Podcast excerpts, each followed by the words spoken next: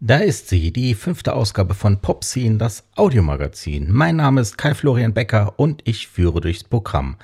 Auch in diesem Monat hat Tanja Kamann in ihrer Sendung Popscene Leselust wieder ein interessantes Interview geführt. Diesmal spricht sie mit Markus Pavlovic. Erst einmal hat sie aber für euch Scarlet and Brown von Jonathan Stroud, erschienen bei CBJ gelesen. Wilder Western trifft Stranger Things. Unbedingt mal anlesen. Hier Ihr ausführlicher Buchtipp. Natürlich habe ich heute auch noch einmal einen Buchtipp für euch. Und zwar geht es heute um den ersten Band der neuen Reihe von Jonathan Stroud, der vielen als Autor von Bartimäus ein Begriff sein sollte. Seine Bücher um Lockwood und Co., eine von Kindern betriebene Geisterjäger-Detektei, haben mich sehr durch ihr Setting und ihre Atmosphäre begeistert, weswegen ich besonders gespannt auf die neue Serie mit dem Titel Scarlet and Brown war. Die Outlaws heißt der erste Band, der über 400 Seiten stark ist. Titel und Cover lassen an ein Abenteuer im Wilden Westen denken und die Anfangsszene, in der die erste Hauptfigur Scarlett eine Bank überfällt, verstärkt diesen Eindruck. Ich muss zugeben, dass ich mich mit dem Setting etwas schwer tat, doch spätestens nachdem der zweite Protagonist, Albert Brown, auftrat, war ich gefesselt. Das Szenario wandelt sich dann auch sehr schnell und letztlich ist der Roman ein wilder Genremix, was ich sehr erfrischend fand. Die Handlung ist in einem dystopischen England angesiedelt. Es gibt Umweltkatastrophen und Zombies, aber auch Magie. Und mit der kaltherzigen Figur der Dr. Calway und ihrem Kinderheim gibt es starke Anklänge an Ransom Ricks Insel der besonderen Kinder, aber zum Beispiel auch an die Netflix-Serie Stranger Things.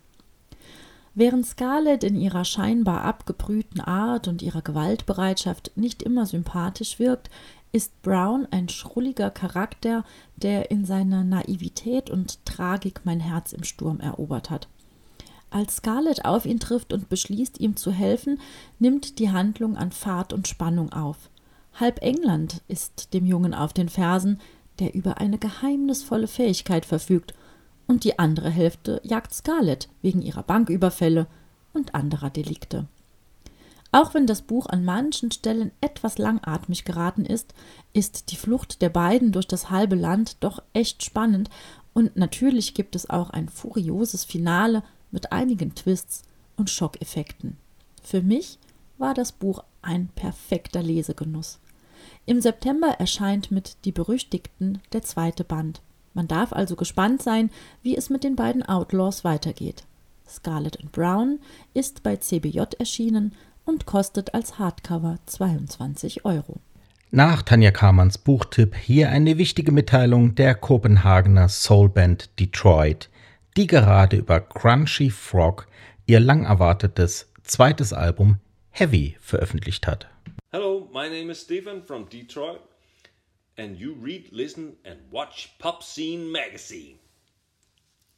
Hi, my name is Matt I'm from Detroit, and you read, listen and watch Pop Scene Magazine.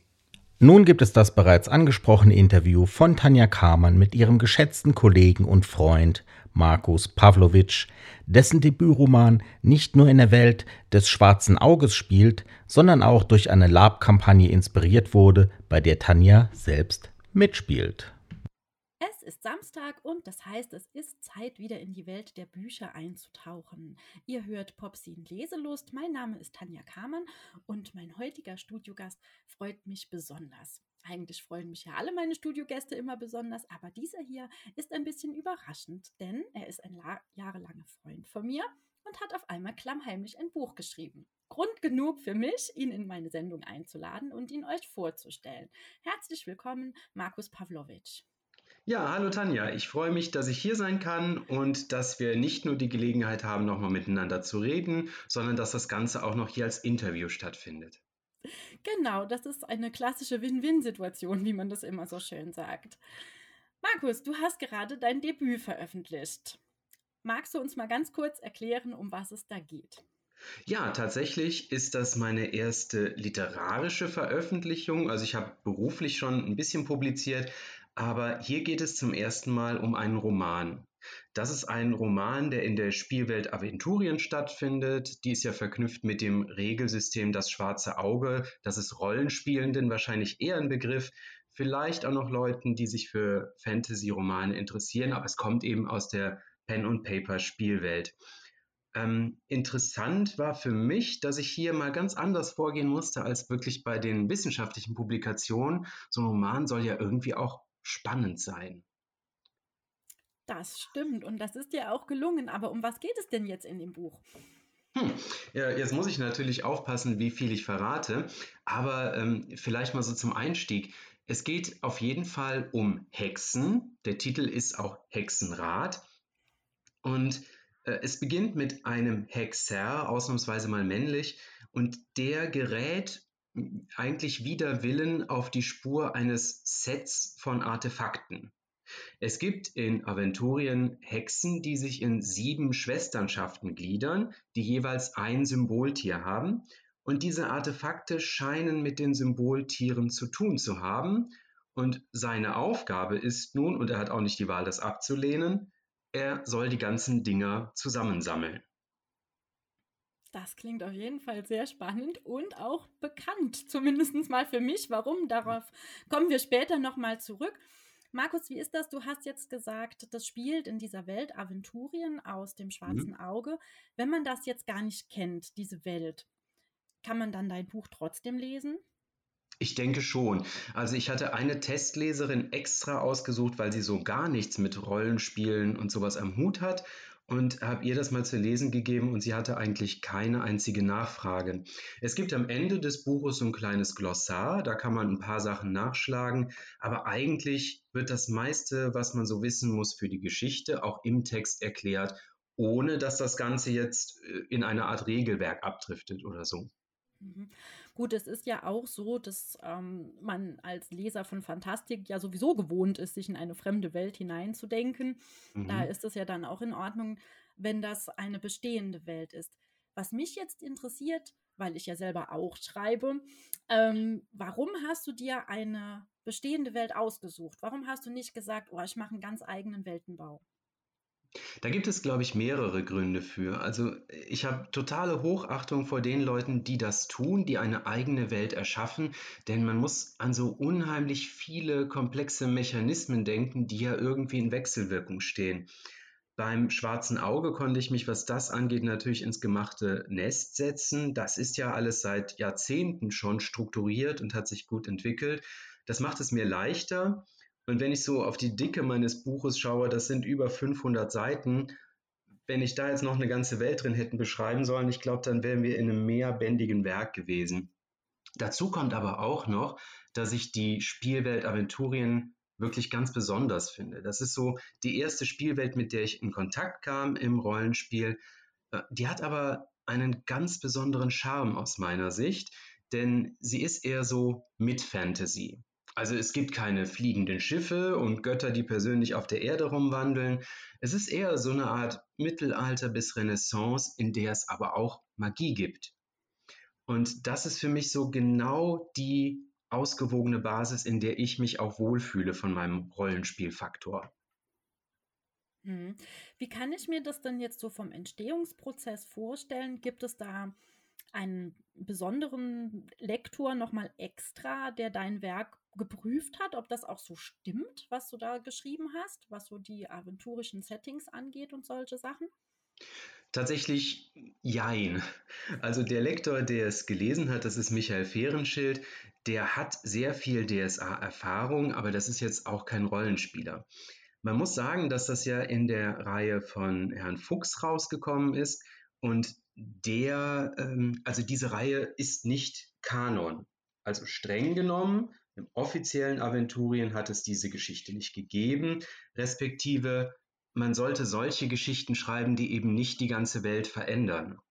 Und wenn dann da mal so eine Kleinigkeit drin steht, die nicht hundertprozentig zum Regelwerk passt, ist das eigentlich in Ordnung. Wobei man sagen muss, ähm, ich bin ja, was sowas angeht, auch ein Fuchser. Ne? Also ich habe schon versucht, alles abzugleichen, dass das irgendwie mit den Regeln konform ist. Das heißt jetzt nicht, dass ich geguckt habe, wie lange dauert dieser Zauber oder solche Sachen, das nicht. aber dass das irgendwie alles schon stimmig zum DSA-Kosmos passt. Denn warum sollte ich sonst in dieser Welt schreiben, wenn ich dann alles verändere? Das stimmt. Du, wie ist das? Ähm, wir haben jetzt ganz viel über Pen and Paper gesprochen, also Tischrollenspiel. Mhm. Machst du das schon lange? Oh, tatsächlich. Äh, seitdem ich, jetzt muss ich kurz überlegen, seitdem ich 15 bin. Und wir einigen uns einfach darauf, das ist eine sehr lange Zeit. Also das ist schon eine Weile her. Ach so, ich Ähm. hätte jetzt gesagt, das ist noch nicht so lange her. Ach so, nein, genau. Ich bin äh, blutjung. Es war quasi vorgestern, als ich Ah, noch. hm, Nein, ich, ich bin ja schon über 40, also das darf ich ja ruhig sagen. Und äh, das ist schon eine Weile her, dass ich damit angefangen habe. Und wie kam es dazu? Wahrscheinlich so der klassische Weg, ne? Eine Schulfreundin hat gesagt, willst du mal probieren? Äh, nein, also tatsächlich äh, hat damals schon eine Gruppe das Schwarze Auge gespielt und die sind dann auf mich zugekommen und meinte, ja, magst du es mir angucken? Und ich dachte so, ja, ist ja immer interessant, was Neues kennenzulernen. Und ich erinnere mich noch an einen Satz, ähm, die damalige Meisterin hat mir, mir einen Charakter erstellt. Ich habe natürlich einen Elfen gebaut und sollte mir dann irgendwie eine Waffe aussuchen und so. Und ich hatte natürlich noch nicht das Gefühl, wie tickt diese Spielwelt? Also was ist stimmig, was ist passend? Habe mir dann auch prompt das Falsche genommen und sie meinte nur, na, dir werden wir noch eine ganze Menge beibringen müssen. Das hat sie offensichtlich geschafft, denn es ist zumindest ein Buch rausgekommen. Sehr schön.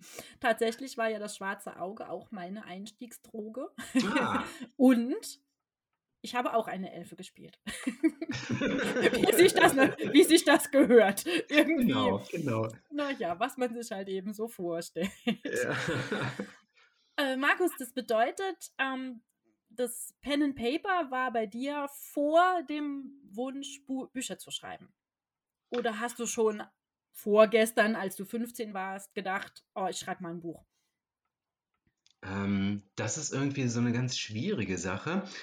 Ich habe schon früh angefangen, Sachen zu schreiben, also auch mal Kurzgeschichten und sowas. Ähm, ich glaube, dass das Rollenspiel tatsächlich knapp vorher war und ich hatte anfangs noch nicht die Ambition, okay, ich schreibe jetzt einen Roman in dieser Fantasy-Welt.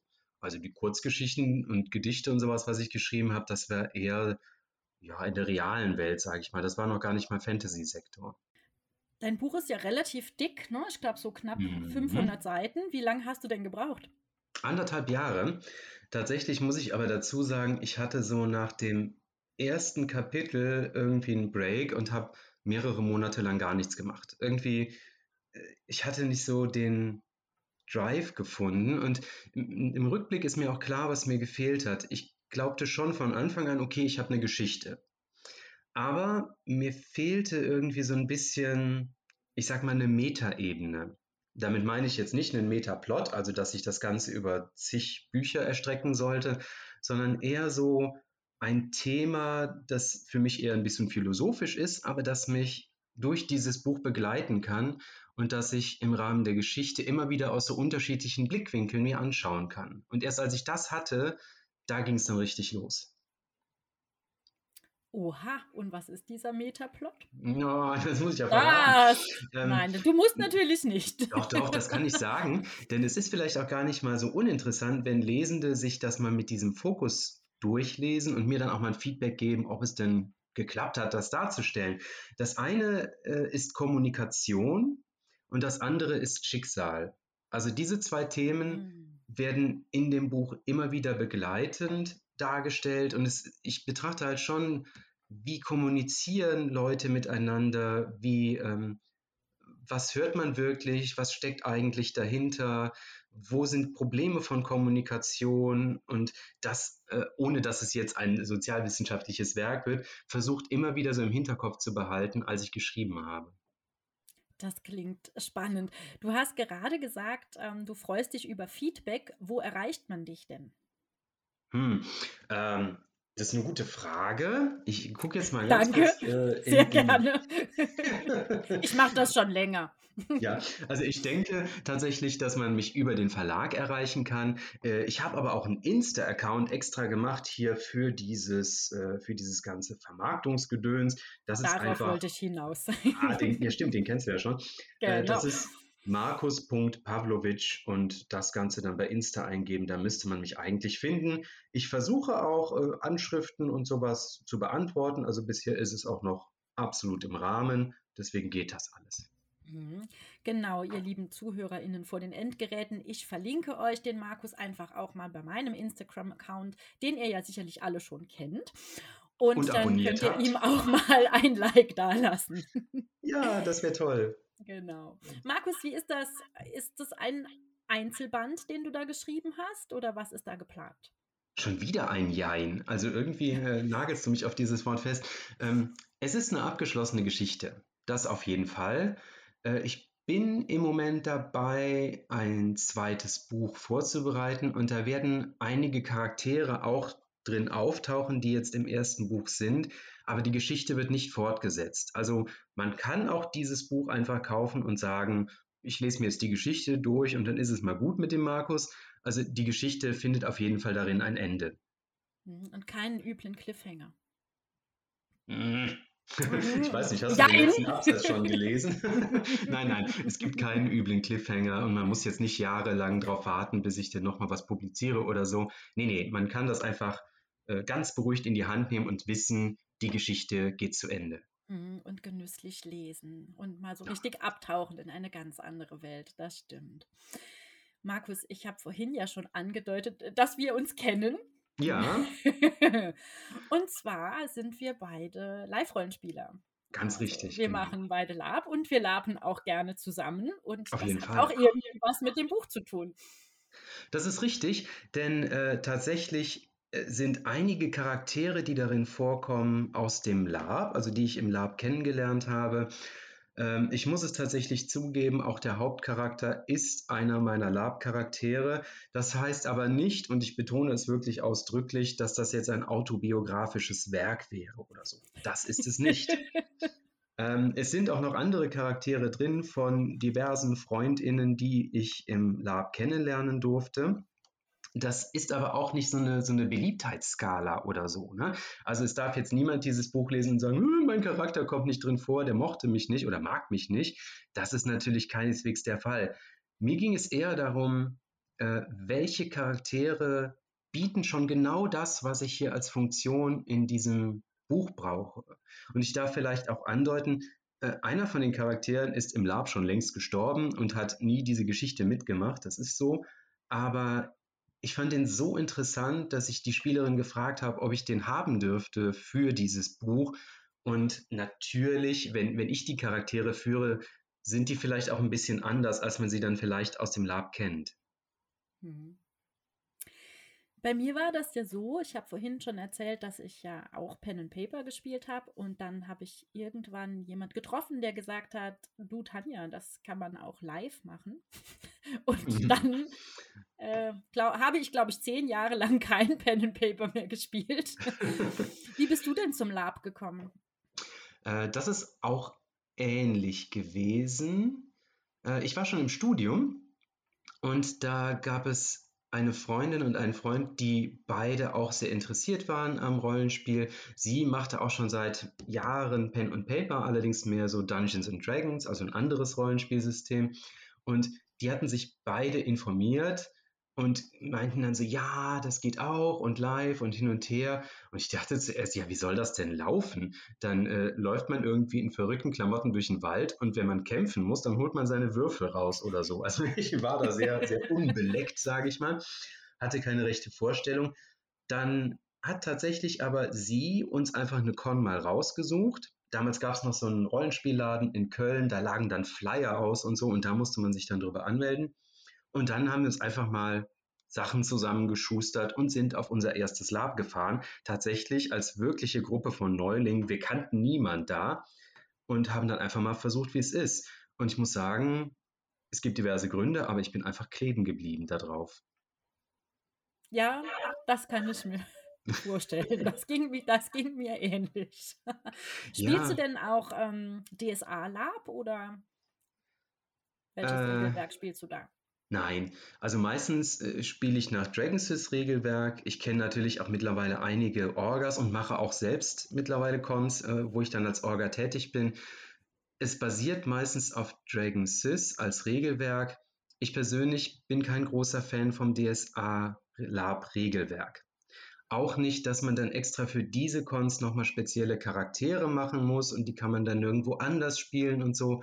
Ich halte das lieber ein bisschen offen, damit die SpielerInnen einfach noch viel freier sind in der Charaktergestaltung und sich da äh, nicht unbedingt an dieses Regelsystem, an diese Welt binden müssen. Es gibt aber Cons auf DSA-Hintergrund und die liebe ich sehr und ich gebe es auch zu, die Cons, die ich veranstalte, sind immer basierend oder angelehnt an DSA-Hintergrund. Zum Glück, zum Glück. Ja. ja. Jetzt haben wir ja vielleicht ZuhörerInnen, die gar nicht so genau wissen, was Pen and Paper ist oder was Live-Rollenspiel ist. Du hast Mhm. gerade ähm, das Regelwerk Dragonsys ähm, erwähnt. Wie ist denn das jetzt, wenn man kämpft im Lab? Also ich meine, ich weiß es ja. Es ist jetzt mehr so für unsere ZuhörerInnen da draußen. Ja. Nimmt man da wirklich Würfel oder wie ist das jetzt? Nee, also äh, den Göttern sei Dank, nein, man, man holt keine Würfel raus. Äh, Das hätte ich dann auch wirklich sehr, sehr merkwürdig gefunden. Tatsächlich ist es so, dass man sich anzieht wie der Charakter, den man darstellen will. Das Regelsystem gibt einem so gewisse Anhaltspunkte. Was kann mein Charakter denn oder wie stelle ich das dar? Ähm, aber letztlich, alles, was der Charakter tut, macht man einfach selbst. Also ich stehe nicht da und sage, mein Charakter sagt jetzt, hm, hm, hm. ich spreche das einfach so in der Rolle und ich sage auch nicht, ich klettere auf den Baum, was sehe ich denn von da oben? Also alles, was ich, was ich tun möchte oder wovon ich glaube, das macht mein Charakter, spiele ich wirklich selbst aus. Und das gehört auch zu den Kämpfen dazu. Das heißt, man hat spezielle Waffen, die sind wirklich sicher. Sich damit weh zu tun, ist echt schwierig. Aber damit versucht man dann auch wirklich seinen Gegner zu treffen. Und wer gut ist im Schwertkampf, der hat dann natürlich deutliche Vorteile. Was für mich den Reiz dabei ausmacht, ist, das Adrenalin ist echt. Das ist nicht gespielt. Also der Moment, wenn man zum Beispiel äh, auf einem einsamen Waldweg steht und sieht, mhm, da sind 20 Orks. Die kommen jetzt auf mich zu und die wollen mich verhauen. Da realisiert dein Körper nicht, ja, ja, das ist eine Spielwelt und die sind ja alle geschminkt und so, sondern dein Körper denkt, da sind 20 Typen, die wollen mich verhauen. Zurück mal zu deinem Buch. Bei mir war es so, dass mir meine Erfahrung im Live-Rollenspiel tatsächlich auch bei einigen Szenen sehr geholfen hat beim Schreiben. War das bei dir ähnlich? Ich glaube, ja. Ich glaube zum Beispiel, dass, dass so einige Punkte in Kämpfen, in Romanen, wenn ich das lese oder auch in Filmen, dann denke ich mir oft so, oh ja klar, das ist sowas von unrealistisch. Also dann ist da irgendwie die wackere Heldin Xena und die vermöbelt dann mal schnell irgendwie 20 ausgebildete Kämpfer. Hey, nix gegen Xena. Ich liebe Xena, deswegen ich feiere ihre Filme wirklich und sie darf das, aber ich darf das nicht, weil ich das nicht kann. Äh, Ich kann mich auch nicht so biegen, dass ich jemandem meinen Fuß ins Gesicht stecken kann. Das macht es schwierig. Aber vor allem, wenn man mal im Lab wirklich war und sowas mitgemacht hat, merkt man, ein Kampf gegen zwei ist schon echt schwierig. Gegen drei fast unmöglich und ab fünf wird es unrealistisch. Und solche Szenen kommen natürlich auch im Buch vor. Also, dass die HeldInnen oder die, die Gruppe, die man so begleitet, sich Gegnern gegenüber sehen und man eben nicht einfach nur drauf losschlagen kann. Das ist ein Punkt, der mir sehr geholfen hat. Aber ich muss tatsächlich sagen, auch mein Job hat mir geholfen. Ich bin ja Archäologe und auch daraus, äh, aus den historischen Kenntnissen, kann man unheimlich viel schöpfen, um zu versuchen, eine fantastische Welt so realistisch zu machen, dass die Lesenden sich wirklich darin einfühlen können. Du hast gerade über Kampfszenen gesprochen. Mhm. Sind Kampfszenen so das, was für dich am schwierigsten war beim Schreiben? Oder gibt es eine andere Art von Stellen, wo du sagst, oh nee, da würde ich mich lieber vordrücken? Gern? Ähm, ich hasse Reiseszenen. Kennst du das? Wenn so, wenn so Charaktere eigentlich nur von A nach B kommen müssen. Und du denkst so, oh, aber ich will jetzt auch nicht einfach nur schreiben, plöpp, sie sind da oder so. Und wie, wie kriege ich das hin, dass äh, ich die Reise irgendwie aufgreife? Und oft hast du ja dann auch noch das Problem, vorher war irgendein so ein spannender Moment, aber wenn die auf der Reise sind und jetzt einfach mal ein paar Tage lang nur laufen oder so, dann würden sie sich ja auch darüber unterhalten, was da passiert ist. Also sie würden Dinge aufarbeiten. Und äh, das muss man dann irgendwie darin unterbringen und das finde ich wirklich, wirklich schwierig. Also ähm, das ist so ein, so ein Szenenelement, das, da graut es mir ein bisschen vor. Oder wenn irgendwas einfach nur organisiert werden muss. Ne? Das, Ah, das finde ich immer schwierig. Ja, du hörst einen, ja. Ja, ne, das ist, da, da stöhnt man und denkt sich, boah, das ist pottlangweilig, aber ich muss es schreiben, damit es passiert ist. Und ich muss irgendwie gucken, wie das für die Lesenden interessant werden kann. Hm, das stimmt. Aber das kann ich ja schon mal verraten, das ist dir alles gut gelungen. Also. Oh, danke schön. ähm, du, gibt es Markus Pawlowitsch, den Leser? Ja, gibt es. Ja. Also ähm, ich muss zugeben, dass so in den letzten Jahren natürlich mehr und mehr Fachliteratur für mich wichtig wurde. Das ist schon so. Und es gibt einfach auch Themen äh, außerhalb von, von Literatur und so, die mich sehr interessieren. Also äh, die, die ganze Queer- und LGBTIQ-Szene und so, das finde ich wirklich wichtig. Da gibt es auch sehr wichtige Literatur. Aber es gibt auch sehr viel Literatur aus dem Fantasy- oder Science-Fiction-Bereich, die ich sehr, sehr gerne mag. Hm, Hast du da vielleicht einen Tipp für uns? Ja, es gibt so ein Buch von einer äh, Autorin, die ähm, ist wirklich aufstrebend, der Mitternachtsladen. Ich weiß nicht, ob das schon nee, ist Das- mir noch nie noch untergekommen. nie untergekommen. Äh, tatsächlich, das hat mir echt gut gefallen, deswegen äh, muss ich das hier auch erwähnen. Ähm, ich habe aber auch so ein paar Bücher aus, aus, dem, aus der Welt des schwarzen Auges, die ich wirklich gut finde. Was mir da als erstes eingefallen ist, ist Das blaue Licht von Daniela Knorr. Da geht es um einen Heiligen der Firon-Kirche. Klingt total trocken, aber sie hat es mega gut geschafft zu schildern, das ist ein Mensch. Was am Ende mit dem wird und was der erreicht, ist was anderes, aber eigentlich ist es ein Mensch. Und das geht mir oft ab bei diesen Fantasy-Büchern. Da, da habe ich das Gefühl, das sind gar nicht mehr so realistische Charaktere, die auch Schwächen haben und die eben nicht alles können und die auch nicht immer wissen, was ist denn jetzt richtig, was ich tun soll. In eine ähnliche Richtung geht von Markus Tillmann das Daimonikon. Da geht es auch um so einen Magier, der äh, sozusagen den Turm seines, seines Onkels, ist es glaube ich, erbt.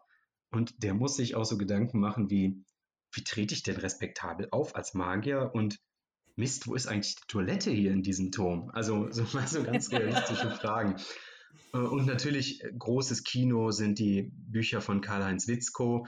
Und da mag ich am liebsten alles, was mit Maraskan zusammenhängt. Und ich bin Kali mega dankbar dafür, dass er dieses wundervolle Land und seine Philosophie geschaffen hat.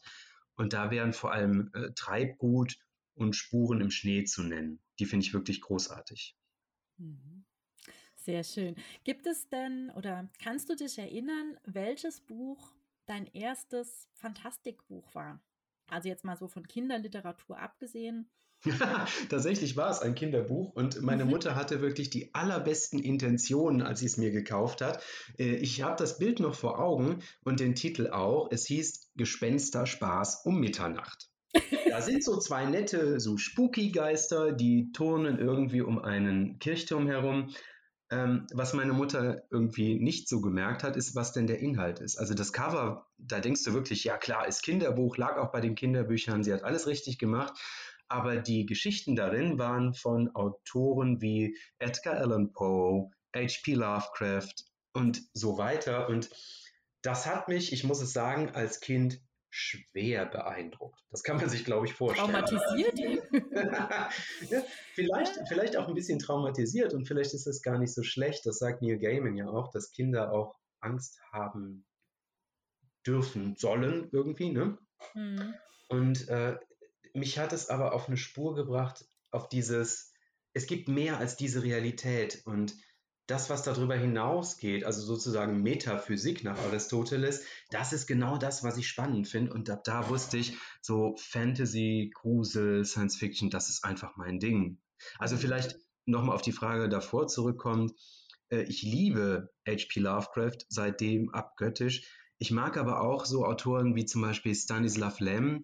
Der hat ja die äh, Sterntagebücher von Ion Tichy geschrieben oder die Robotermärchen.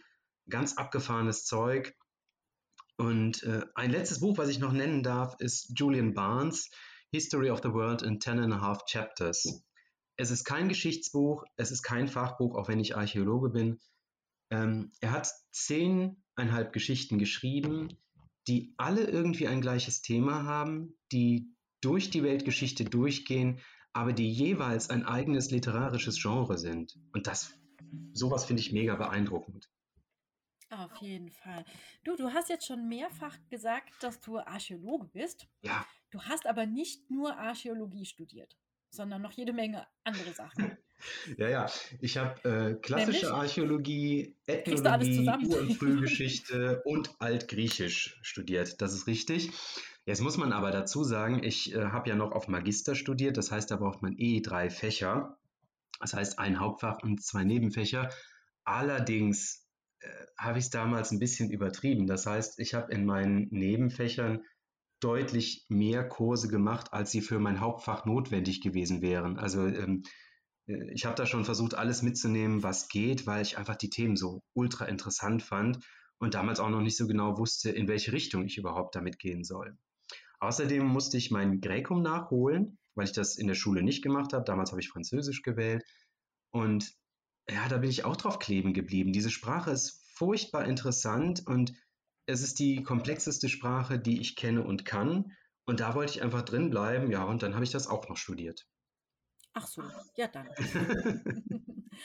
Und ähm, du arbeitest jetzt als Stadtarchäologe in Aachen, richtig? Das ist richtig, genau. Und was macht Ich- man da? Ja, das klingt vielleicht ein bisschen fancier, als es ist. Also ich bin für die Bodendenkmalpflege im gesamten Stadtgebiet zuständig. Das holt das Ganze wieder auf den Boden der Tatsachen zurück. Dazu gehört, dass ich natürlich Gutachten schreibe über neu einzutragende Bodendenkmäler, dass ich die vorhandenen nochmal update, neue Untersuchungen in Gang bringe und die Ergebnisse daraus zusammenfasse. Aber ich bin auch in den ganzen Planungsverfahren drin. Also wenn irgendwo ein neues Baugebiet erschlossen werden soll, wenn äh, größere Entwicklungen in der Stadt äh, realisiert werden sollen, dann bin ich immer schon als einer der Ersten mit dabei. Und das ist tatsächlich auch sehr interessant, weil man dann wirklich sieht, wie entwickelt sich eine Stadt als lebendiges Gebilde und ich darf sogar daran teilhaben und es mitlenken. Aha. Markus Pawlowitsch, der Weltenbauer, Weltenentdecker, Hm. sowohl im realen Leben als auch in der Literatur. Ja, ich gebe zumindest sagen. alles. Ja. Markus, dann danke ich dir, dass du da warst heute in meinem virtuellen Studio. Ich wünsche dir ganz viel Erfolg mit deinem Buch. Und wenn du ein zweites schreibst, musst du dann nochmal kommen. Ja, vielen Dank für die Gelegenheit, hier mit dir sprechen zu dürfen, hier eingeladen worden zu sein. Ich bin auch schon total gespannt auf die Sendung, die dann rauskommt. Es ist ja ein zweites Buch in der Mache. Vielleicht haben wir dann nochmal eine Gelegenheit zu so einem Interview. Hat mich auf jeden Fall sehr gefreut und mir sehr viel Spaß gemacht. Mir auch. Vielen Dank, Markus. Vielen Dank, Tanja, für dieses Interview. Es folgt ein weiterer Servicehinweis, diesmal von Michael Girke. Können Lieder Freunde sein ist das zweite reguläre Album des großen Unironikers Girke und seines Projekts Jetzt. Hallo, hier ist Michael Gierke von der Band Jetzt. Mein, unser neues Album erscheint am 10.06. bei Tapete Records und ihr hört, seht und lest Popscene. Im letzten Teil dieser Ausgabe des Pop Scene Audios Magazins stellt Tanja Kamann das Hilfsprojekt für die Ukraine vor. Genauer gesagt 100 Texte für den Frieden aus der Edition Schaumberg. Ich sag schon mal Tschüss und hoffentlich bis zum nächsten Monat. Die Schreibenden 100 ist ein Hashtag, der seit einiger Zeit in Instagram kursiert. Gemeint sind damit 100 Autorinnen und Autoren aus der ganzen Bundesrepublik, die Texte für ein besonderes Projekt beigesteuert haben. 100 Texte für den Frieden, Gedanken, Gedichte, Essays lautet der Titel. Initiator dieses besonderen Projektes ist Matthias Schäfer, Lyriker und Logopäde aus Tholey. Zusammen mit der Illinger Psychologin und Autorin Katja Bolander-Sahner hat er Schriftsteller, Künstler, Politiker, Freunde, Nachbarn und Bekannte dazu aufgerufen, ihre Gedanken zum Krieg in der Ukraine zu Papier zu bringen. Innerhalb von nur drei Wochen ist dabei der Sammelband 100 Texte für den Frieden entstanden, der Ende April mit Unterstützung von Verleger Tom Störmer im saarländischen Verlag Edition Schaumberg erschienen ist. Wir wollten mit diesem Buch eine Plattform bieten und mit dem Erlös etwas für die Kinder der Ukraine tun, schreibt Störmer auf der Website des Projektes www.texte-für-den-frieden.de über die Motivation der drei Verantwortlichen. Unter den Mitwirkenden sind auch bekannte Namen aus dem Saarland wie Klaus Brabender, Gerd Heger, Marc Heidrich und Angelika Lauriel. Zur Veröffentlichung gab es eine Lesung in Friedrichsthal, moderiert von Joachim Weyand vom Saarländischen Rundfunk. Mittlerweile gab es schon mehrere Vorstellungen des Buches im ganzen saarländischen Raum verteilt. Der komplette Erlös aus dem Verkauf des Buches geht über das Projekt Herzenssache des Saarländischen Rundfunks an Projekte zur Unterstützung ukrainischer Flüchtlingskinder.